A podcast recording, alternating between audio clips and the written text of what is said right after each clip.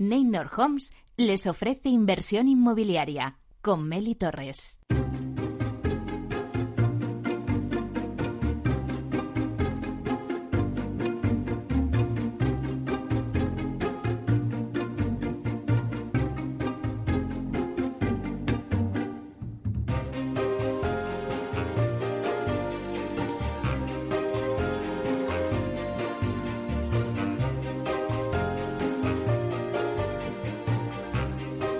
Hola, ¿qué tal? Muy buenos días y bienvenidos a Inversión Inmobiliaria. ¿Quiere invertir en este sector y sacar la mejor rentabilidad a sus propiedades? Entonces no puede perderse este programa, porque nuestro objetivo es mantenerle informado de todo lo que ocurre en el sector inmobiliario. Tratamos de dar voz al sector a través de los micrófonos de Capital Radio y si está pensando en invertir en el sector, Aquí le vamos a dar las claves para que realice la mejor operación. Por ello les invitamos a que se queden con nosotros y conozcan los temas que vamos a tratar hoy en el programa y que podrán escuchar también en el podcast en nuestra página web capitalradio.es.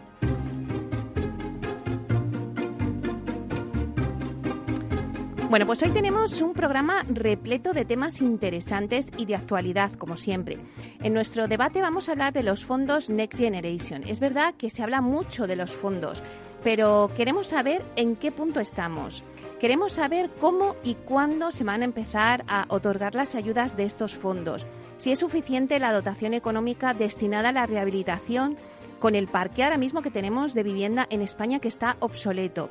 ¿Qué gestión puede dar el agente rehabilitador, esta figura que ha creado el Real Decreto? Bueno, pues todos estos temas los vamos a abordar con unos ponentes de lujo. Tendremos con nosotros a María José Pisio Marchetti, que es directora general de Vivienda y Rehabilitación de la Comunidad de Madrid. También estará con nosotros José Luis Miró, que es consejero delegado y fundador de Almar Consulting. También está con nosotros Juan Antonio Gómez Pintado, presidente de Asprima y APC España y presidente de la promotora Vía Agora.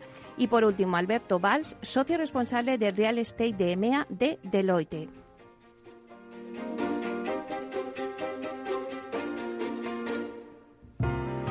Bueno, luego, como todos los jueves, vamos a repasar la actualidad de la semana inmobiliaria con el portal inmobiliario Idealista. TINSA nos va a dar el dato inmobiliario del día. Y en nuestro rincón del inversor vamos a hablar con Bides One. Eh, vamos a hacer un balance de este marketplace en todo el 2021 y de las novedades que van a abordar para el año 2022. Después os vamos a presentar las candidaturas inmobiliarias inscritas en esta nueva edición de los premios a la excelencia de Capital Radio. Y luego tendremos nuestra sección de la vía sostenible con Vía Ahora, donde os vamos a contar la política de innovación de la compañía y por último hacemos un repaso a las noticias Proctec y de inversión, como siempre, de la mano de Urbanitae. Así que ya comenzamos.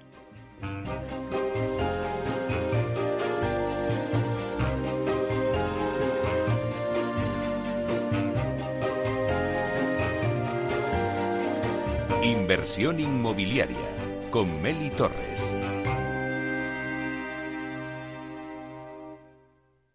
Idealista te ofrece la noticia de la semana.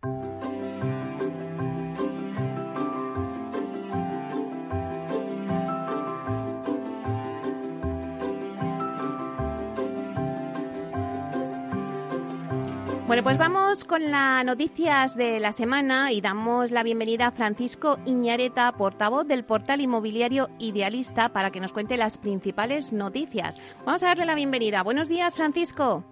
Hola, buenos días, Meli. ¿Qué tal estás? Mira, eh, esta mañana, mientras me preparaba la entrada en el programa, he pensado que como ya va siendo diciembre, ¿qué te parece si en lugar de dar una noticia, pues lo que hacemos es con un resumen todo lo breve que pueda, porque ha sido un año muy importante para el mercado inmobiliario, un año eh, que ha estado marcado por, en principio por, por, pues, por la por la vacuna, que de alguna manera ha revertido un montón de dinámicas pandémicas y un año que, como te decía, a pesar que no se han detectado elementos de sobrecalentamiento, sí se ha producido en lo inmobiliario, por lo menos, un patrón eufórico. ¿Qué te parece si hacemos un resumen eh, ahora que parece que ya se va acabando el año y ya podemos hablar con, con contenido? Pues me parece genial, Francisco, que me hagas este resumen porque, porque al final del año hacemos balance, ¿verdad? Y vemos si queremos saber, bueno, pues todas las noticias es verdad que si nos pues, ponemos a contar todas y todo lo que ha sucedido en el 2021, necesitamos todo el programa, pero nos vas a hacer un resumen y me parece fundamental.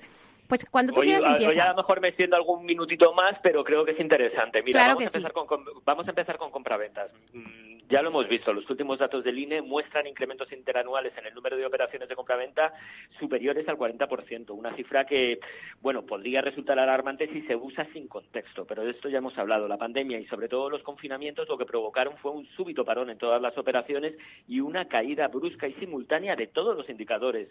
¿Qué pasó? Pues que con la apertura del mercado y la recuperación de la confianza de los compradores, pues gracias a los procesos de vacunación, como te decía, a las hipotecas históricamente baratas, a los ahorros generados por la familia durante estos meses, pues fue mm, todo esto devolviendo el apetito a la demanda que dio comienzo a una rápida escalada para volver a la situación prepandémica cuanto antes. Pero bueno, por tranquilizar, los últimos datos ofrecidos por el Consejo General del Notariado muestran que tras la vuelta del verano estos incrementos se han suavizado y que podrían, podríamos terminar el año con subidas de un solo dígito. O sea que toda esa rápida eh, recuperación en las compraventas lo que vienen es a recuperar el tiempo perdido, pero nos situamos en donde deberíamos de estar de no haber existido la pandemia.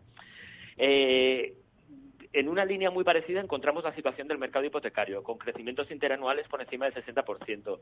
La rápida recuperación del mercado está detrás de estos datos, pero no debemos olvidar tampoco el importante volumen de familias que se cambian de entidad bancaria pues para aprovecharse de estos tipos, como decíamos, históricamente bajos que hay actualmente en el mercado. A pesar de la guerra de los precios, Mary, los bancos no han modificado sustan- sustancialmente los criterios de riesgo y además la ratio de esfuerzo de las nuevas hipotecas se mantiene por debajo del 35%, que no, no, no- no implica riesgo.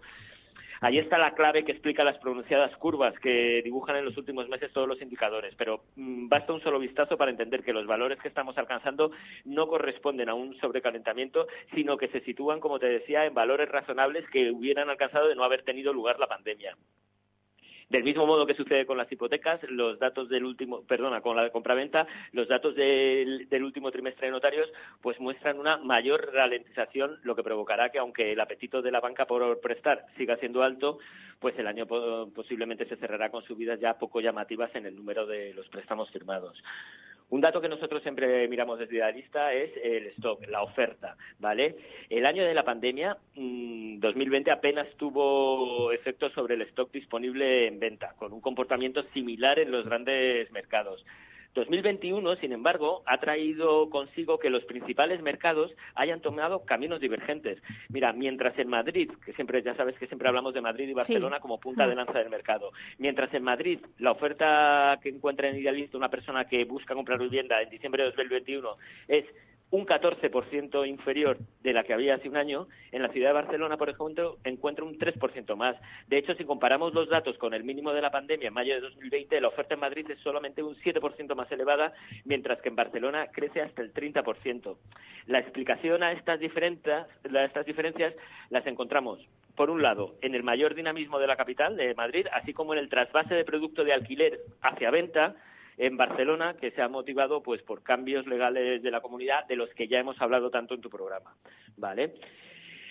Eh, los precios, pues mira, en contra de lo que muchos expertos vaticinaron, eh, ni en este momento post-pandemia no han sufrido caídas a causa del cierre del mercado y se han mantenido estables con una ligera tendencia alcista. Actualmente, a pesar de los grandes números de las operaciones de las, y de las hipotecas, que ya hemos estado comentando, los precios, sin embargo, siguen creciendo por debajo del 5% interanual. Eh, los últimos que tenemos, que son lo, todavía los del mes de noviembre, porque no hemos cerrado diciembre, estamos hablando de un interanual del 3,5% de subida. O sea, que, vamos, prácticamente se mantienen estables con un crecimiento muy sostenido. El crecimiento, ojo, en Madrid es aún menor, está en un 0,2%. En Barcelona todavía se siguen produciendo caídas, un 3%. O sea, son buenas noticias porque nos alejan de ese fantasma eh, que cada vez que oímos compraventas sale la burbuja inmobiliaria. Bueno, pues estos datos nos alejarían de ese fantasma. Y ya para terminar con el alquiler, hemos vivido un año para el alquiler con un stock que llegó a máximos a principios de verano, incrementándose hasta un 137% frente al escenario anterior al coronavirus en Madrid y un 107% en Barcelona. Cuando la, ni- cuando la normalidad ya comienza a instalarse en julio de este año y la mayoría de los ERTES terminan, el, el trabajo se convierte ya en una forma híbrida, es- parecía que nos íbamos a ir a vivir todos al campo, acuérdate que Sí. en ese momento. Bueno, pues ahora parece que el teletrabajo, podemos trabajar algunos días desde casa, pero ya volvemos a trabajar también desde la oficina. Vamos combinando. Vuelven los estudiantes a las ciudades, vuelven los turistas a las ciudades Pues ¿qué ha pasado? Pues que el stock comienza a caer drásticamente, un 55% menos en Madrid, un 68% en Barcelona. Aún así, aún así, esta situación que nos encontramos en la pospandemia es que Madrid, por ejemplo, mantiene un 6% más de oferta que antes de marzo de 2020, mientras que en Barcelona se ha reducido un 34% posiblemente, como decíamos, debido a la regulación del mercado del alquiler en Cataluña y al trasvase este del que estábamos hablando antes cuando hablábamos de venta de viviendas al mercado de venta. Barcelona ha retrocedido al mismo nivel de oferta que tenía en 2017, en torno a las 6.500 viviendas ofertadas, mientras que Madrid eh, se mantiene en la línea en la que hubiera estado de no haber mediado una pandemia. En cuanto a los precios del alquiler, pues están viviendo una montaña rusa similar. Mientras el mercado contaba con más oferta que nunca, los precios caían con fuerza. En abril los precios llegaron a caer hasta un 16% interanual en Barcelona, mientras que en Madrid la caída fue del 13%. Pero ¿qué ha pasado? Pues que con la reducción del stock, la reducción de la oferta, lo que ha provocado es que los últimos datos del mes de noviembre arrojen ya una caída solo del 1,6 en Barcelona y del 4,9 en Madrid, aunque ojo que ya se empiezan a observar subidas trimestrales en ambos mercados ya podríamos marcar el, fin de esa tendencia, los precios ya podrían haber tocado suelo y empezar a crecer levemente. Y este sería más o menos el resumen de todo lo que ha pasado muy rápidamente en el mercado inmobiliario. Habría que entrar con detalle en cada esto, pero bueno, yo creo que como pincelada va bien. Y me guardo todas las previsiones eh, y los riesgos con los que afrontamos el mercado en 2022 para ese programa especial que estás preparando a final de año. ¿Te parece? Claro que sí. La verdad es que ha sido muy buen resumen, eh, Francisco. Es verdad que empezamos el año con el alquiler y lo vamos a terminar con el alquiler. Eh, sí, dijimos, ¿verdad?, al principio que el alquiler iba a ser protagonista en el 2021 y, y la verdad es que te agradezco que te guardes ese, ese pequeño resumen de cómo va a venir el 2022 porque estamos preparando para el jueves 30, que ya termina el año, estamos en las puertas de terminar el año, pues ese resumen especial de ese avance de lo que nos deparará en el sector inmobiliario en el 2022 y te tendremos contándonos también esa parte. Así que muchísimas gracias, Francisco. Pues nada, lo hablamos, lo hablamos las próximas semanas. Un abrazo. Venga, un placer. Hasta pronto. Hasta pronto.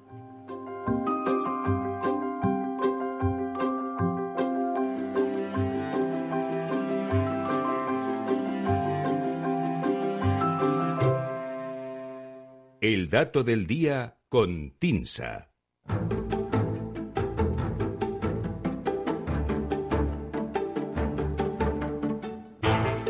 Bueno, pues ahora eh, vamos con el dato del día. Hemos escuchado ese resumen que nos ha hecho Francisco Iñareta desde el portal Inmobiliario Idealista y ahora vamos con el dato del día que nos trae hoy Susana de la Riva, directora de Marketing y Comunicación de TINSA. Vamos a darle la bienvenida. Buenos días, Susana. Buenos días, Meli. ¿Cómo estás?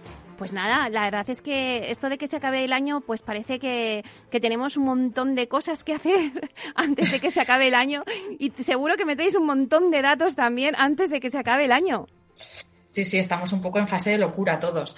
Eh, pues mira, hoy vamos a escapar un poco de la rabiosa actualidad, ¿no? que muchas veces vamos ahí siempre con el dato salido del horno, ¿no? que comentamos alguna vez. Y hoy vamos a bucear un poquito en un dato curioso que creo que, rompe esa idea que hemos oído, incluso puede que, tú hayas dicho en alguna ocasión, yo desde luego lo he dicho, eh, cuando hablamos de que eh, la casa la tienes en propiedad y dices, bueno, la casa es mía, y bueno, no, más bien del, banco. banco, o al menos compartida con el banco, ¿no? Eso es.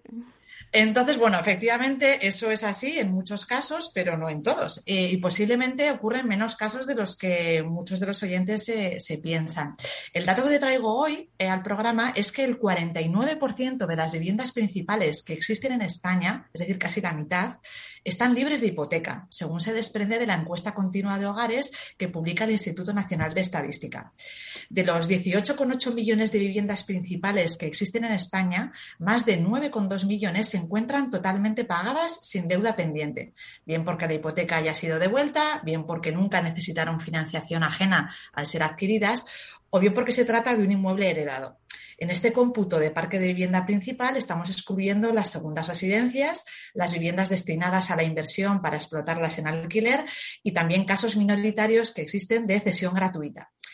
El dato de un 49% del parque de vivienda principal libre de carga hipotecaria no excluye la posibilidad de que los propietarios de estas viviendas sí puedan estar hipotecados. ¿Por qué? Pues porque, ya porque pueden tener un crédito vivo sobre una segunda residencia, por ejemplo, o un inmueble que fue adquirido con la intención de explotar un alquiler, ¿no? Pero si nos ceñimos al mercado de vivienda principal, que es lo que nos ocupa hoy, la balanza está bastante equilibrada entre quienes eh, tienen atada y bien atada la propiedad y quienes, al menos sobre el papel, la comparten con su entidad financiera. ¿Qué se esconde detrás de este porcentaje? Mira, pues por un lado, que los plazos medios de una hipoteca son inferiores a los de la vida laboral y que la vida, y perdona, y que la vivienda es un bien con una vida útil extensa, que alcanza los 100 años necesitando, eso sí, alguna que otra reformita en el camino, ¿no? Para que sea habitable. Llega, por tanto, un momento en la, en la vida de las viviendas que, en el que la, se supera la duración de una hipoteca y el hogar se encuentra libre de cargas hipotecarias. Si nos ceñimos a, estrictamente a la antigüedad del producto inmobiliario, el 7,2% de las viviendas del parque residencial español se construyó antes de 1940. En las décadas, entre las décadas de los 60 y los 80 se levantó más de un tercio del parque actual, concretamente un 34%.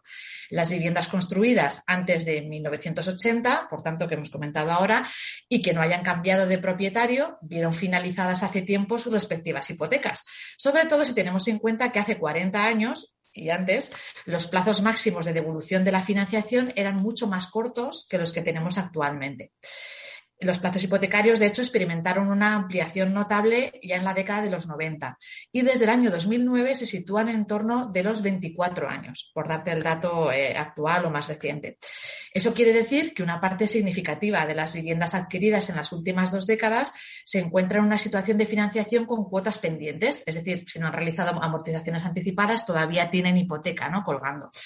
Entre los años 1990 y 2010 se construyó otro 26% eh, del parque residencial actual y son hogares que por el mero criterio de antigüedad y plazos hipotecarios todavía estarían dentro de los plazos de amortización medios y podrían tener un crédito vivo pendiente.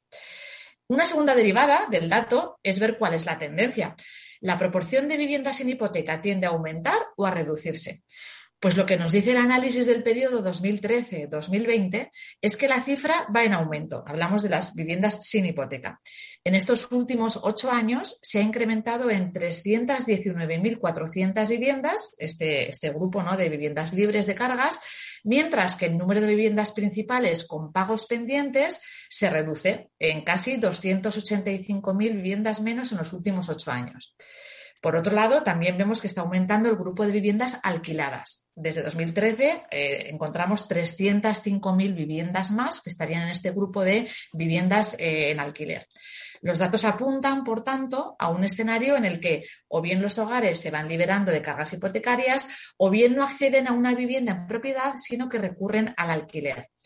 A la espera de ver cómo evoluciona la tendencia en los próximos años, nos quedamos con el dato que abre la sección de hoy y que nos refleja que el 49% de las viviendas principales existentes en España, es decir, más de 9,2 millones de unidades, están totalmente pagadas, sin cargas hipotecarias pendientes.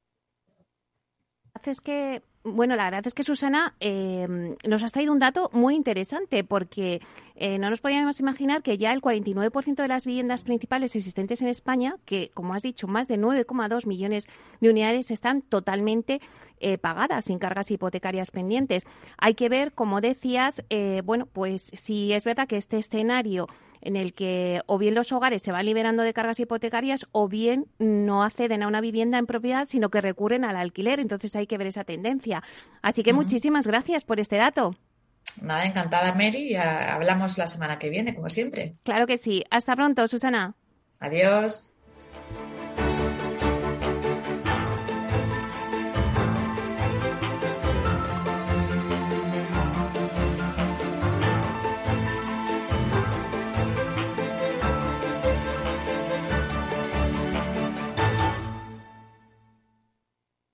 Tecnología propia, rigor técnico y una potente base de datos son el punto de partida del asesoramiento independiente que TINSA presta a todo tipo de inversores en real estate. Conoce en la web tinsa.es cómo podemos ayudarte a rentabilizar tu inversión a través de estudios de mercado, valoración RICS, AVM de grandes carteras o consultoría fiscal, entre otros servicios. TINSA, valor de confianza.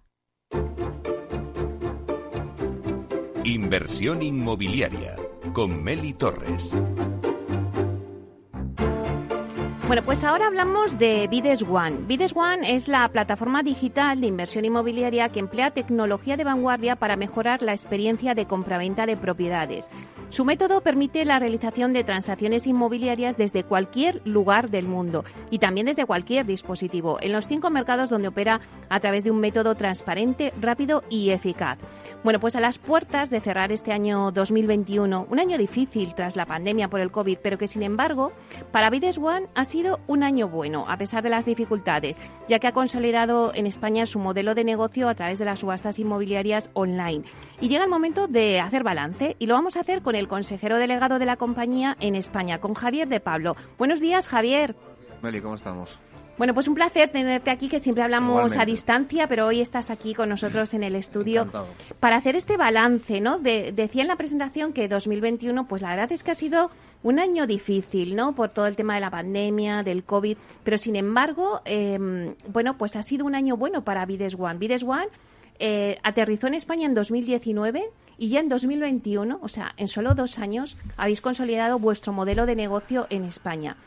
¿De qué manera ha ido evolucionando vuestro marketplace de venta mediante este tipo de subastas eh, durante este tiempo, desde que empezasteis en España hasta consolidarlo en 2021? Pues mira, desde el 2019 hasta, hasta ahora, ¿no? que son casi ya tres años desde que estamos en España, bueno, dos años, eh, pues lo que, lo que nos ha pasado es que en este último año lo que hemos hecho ha sido consolidar definitivamente el modelo en España.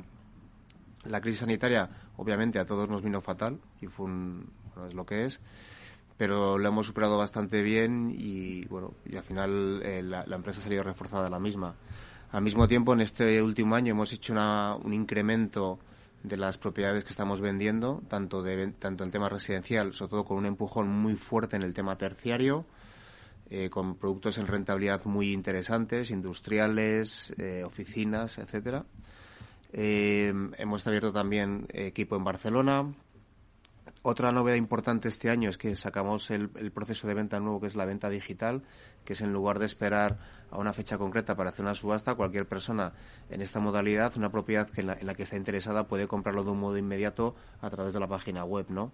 Y luego finalmente también eh, el incremento del equipo en España, que ya hay en Madrid que somos ya 25 personas. Bueno, que esto seguimos creciendo poco a poco, pero seguimos creciendo. Bueno, y, Javier, ¿qué valor añadido aporta la tecnología de Bides One en el proceso de compra-venta de activos? Seguro que muchas personas que nos estén escuchando y que todavía desconozcan vuestra plataforma, eh, me gustaría que, que les invitásemos a que entraran y a que vieran el valor que vosotros aportáis con vuestra tecnología. Vale. O sea, nosotros básicamente lo que estamos aportando al sector ahora mismo es eh, rapidez y transparencia a la hora de realizar las operaciones, tanto para compradores como vendedores, ¿no? O sea, es un, es un sistema en el que, como desde el primer momento, aportamos toda la información. Cualquier comprador desde cualquier parte del mundo que quiera comprar una, propiedad en alguno de estos mercados, bueno, específicamente en España, puede ver todo lo, todo, todo lo relativo al activo y puede comprarlo muy transparentemente y, con mucha claridad. Y luego también eh, hemos innovado en la forma de hacer las operaciones. nosotros no somos una web de marketing, sino que somos una, web en la que se cierran las operaciones. Entonces, que eso ayuda. Hemos innovado en que la firma se realiza a través de, nuestras de nuestra página web. Lo único que nos falta, como siempre digo, es que un día podamos meter ya al, notario en la web, ¿no? Pero la innovación mm, definitiva nuestra es que las operaciones se cierran en nuestra web. ¿Y cuál es el proyecto del 2021, por ejemplo, si, si ponemos a hacer balance del 2021 que habéis hecho vosotros en vuestra plataforma del que os sentís más orgullosos? Pues mira, hombre, eh, para nosotros lo que, eh, lo que es importante de, este año, lo que hemos cerrado bastante bien, eh, es que hemos dado un nuevo modelo de, ventas que, que, que, implica pues agilizar todo la, forma de hacer las transacciones y un cambio en la mentalidad de los compradores y los vendedores, ¿no? Eh, supuso un desafío desde el principio, pero vamos, al final lo que nos ha encantado mucho, o sea, lo que nos ha gustado muchísimo, por ejemplo, ha sido la mentalidad de los, de los compradores. A los compradores eh, españoles les encanta nuestra forma de ser y cuando ven cómo, cómo funcionamos les encanta, les gusta mucho y les parece súper rápido, súper transparente, ¿no? Eso es lo que más nos, nos gusta, ¿no? Y luego, otra cosa que hemos hecho muy bien este año, y lo que hemos avanzado bastante bien, es que hemos ampliado el número de subastas que realizamos, hemos ampliado el número de activos que comercializamos. Ahora mismo tenemos en la web más de 300 activos publicados, con lo cual nuestro nuestra forma de actuar eh, está creciendo, vamos, y esperamos el año que viene crecer todavía mucho más. Y además este año habéis creado otra nueva línea de negocio eh, con los garajes. Eh, también habéis sido pioneros en esto, ¿no? no solamente en vuestra en vuestro marketplace tenéis activos inmobiliarios, sino lo habéis ampliado también a los garajes. Sí. Bueno, es una, es una experiencia estupenda. Nosotros lo que hacemos es publicamos los. Eh, hay una demanda brutal en España, sobre todo en provincias y en grandes ciudades, para, para parkings. Entonces, la forma que tenemos de comercializar es súper novedoso porque al fin y al cabo hacemos un vídeo en que la gente puede entrar y ver el garaje desde su casa y es como, entonces clicas, te gusta, pagas y te lo llevas. así de sencillo. Así de sencillo, sí, así de sencillo. Es como comprarte unas zapatillas por internet, vamos, lo mismo. Qué maravilla. Eh, ¿Cómo viene el 2022, eh, Javier? ¿Cuál es la hoja de ruta de la compañía para el 2022? ¿Qué novedades va a traer el 2022 a Vides One? Bueno, pues eh, lo más importante es lo que se produjo hace relativamente poco tiempo, que fue la entrada de la compañía de dos nuevos inversores, Dow Value y Oliver Wyman que esto, eh, bueno, pues es una, una operación exitosa, en primer, en primer lugar porque son, es un refuerzo al crecimiento de la compañía y, una credibilidad en el mercado bastante importante, ¿no? Eh, vamos a continuar con la expansión internacional en otros países, que va a ser bastante interesante. Y luego una, una constante que es eh, propia de la compañía, que es la constante evolución de la página web y de la tecnología que, está, y la tecnología que estamos aplicando. ¿no? Y luego en España pues tenemos nuevos proyectos que estamos realizando también, que iremos desvelando poco a poco. Ya sabes que siempre te sorprendemos con nuevos proyectos de vez en cuando. Eh, pues la consideración del, del, modelo de subasta, que está creciendo. El, el, incremento de todo lo que es el portfolio terciario, o sea, este último, o sea, este último trimestre del año estamos siendo bastante exitosos en la venta de terciario. O sea, estamos recogiendo el apetito inversor pues desde cosas de activos desde 300.000 euros a activos de 5 millones de euros y estamos realizando bastantes transacciones ahora mismo. Y bueno, eh, como, como, tú comentabas, la consolidación del proyecto Parking, la consolidación de venta digital y bueno, pues, eh, pues que seguimos funcionando bastante bien y, y que además eh, al final lo que, está, lo que estamos haciendo también es adaptarnos muchas veces a lo que nuestros clientes vendedores quieren que hagamos. ¿no? utilizar la, la, nuestros, nuestros diferentes métodos de venta para optimizar eh, los procesos de venta de sus activos. Es verdad que la tecnología yo creo que ya se ha empezado a instalar en el 2021 con toda la pandemia, pero ¿va a ser el detonante para este 2022? Eh, absolutamente. O sea, yo creo que la pandemia, con otras cosas malas que ha traído, lo que sí que ha hecho es que la digitalización en todos los sectores eh, avance mm, a, pasos gigantados, ¿no? O sea, yo creo que cosas que hacíamos hace dos, que no hacíamos hace dos años ahora las hacemos, ¿no? O sea, desde la persona que te decía hace dos años que nunca había comprado por Amazon y que ahora compra todo por Amazon, o por ejemplo nosotros mismos en España con, el, con la venta digital, ¿no? O sea, lo que más nos gusta a nosotros es cuando de repente alguien compra un activo con nosotros y al principio le parece, ¿esto qué es? Y luego lo compra y dice, y muchas veces nos ha dicho, oye, es, que la experiencia que he tenido con vosotros no la he tenido nunca comprando un inmueble. porque, porque, a ver, nosotros somos una web detrás de la, detrás de la cual hay un equipo humano, pero la, la, tecnología sin, sin gente no, no sirve para nada. Pero al final, la combinación de nuestro sistema con el equipo, con la transparencia y con la información, muchos compradores dicen es que es la, la, la, la compraventa mejor informada, más rápida y más clara de mi vida. O sea que esa tendencia la vamos a ver durante el 2022 con vosotros también en vuestro modelo de negocio de subastas online. Eh, el producto estrella, me has dicho que el residencial siempre ha sido producto estrella, pero que ahora el terciario empieza a pegar fuerte. El terciario está pegando fuertísimo en nuestra web. O sea que lo vamos a ver eh, también. Sí, mira, eh, por ejemplo, el otro día vendimos una nave en subasta de casi un millón de euros y tuvo, y tuvo bastante interés pues porque se creó mucho interés, hicimos una subasta especial para ese día para la nave, porque una nave en Cataluña, y además en un mercado, oye, pues que hemos levantado un interés brutal de locales, de inversores locales y de algún inversor de fuera. Productos, por ejemplo, en alquiler entre 1 y 2 millones de euros, en zonas industriales muy interesantes. Y pues tenemos muchísimas conversaciones con mucha gente que está interesada en ofertar por las noches. O sea que hay que estar también muy atento al, producto terciario. Muchísimas gracias, Javier de Pablo, consejero delegado de Vides One España. Un placer hacer este balance del 2021. Un placer, Mary, estar aquí con vosotros y felices fiestas a, vosotros y a todos los oyentes. Muchísimas gracias. Hasta pronto. Hasta luego.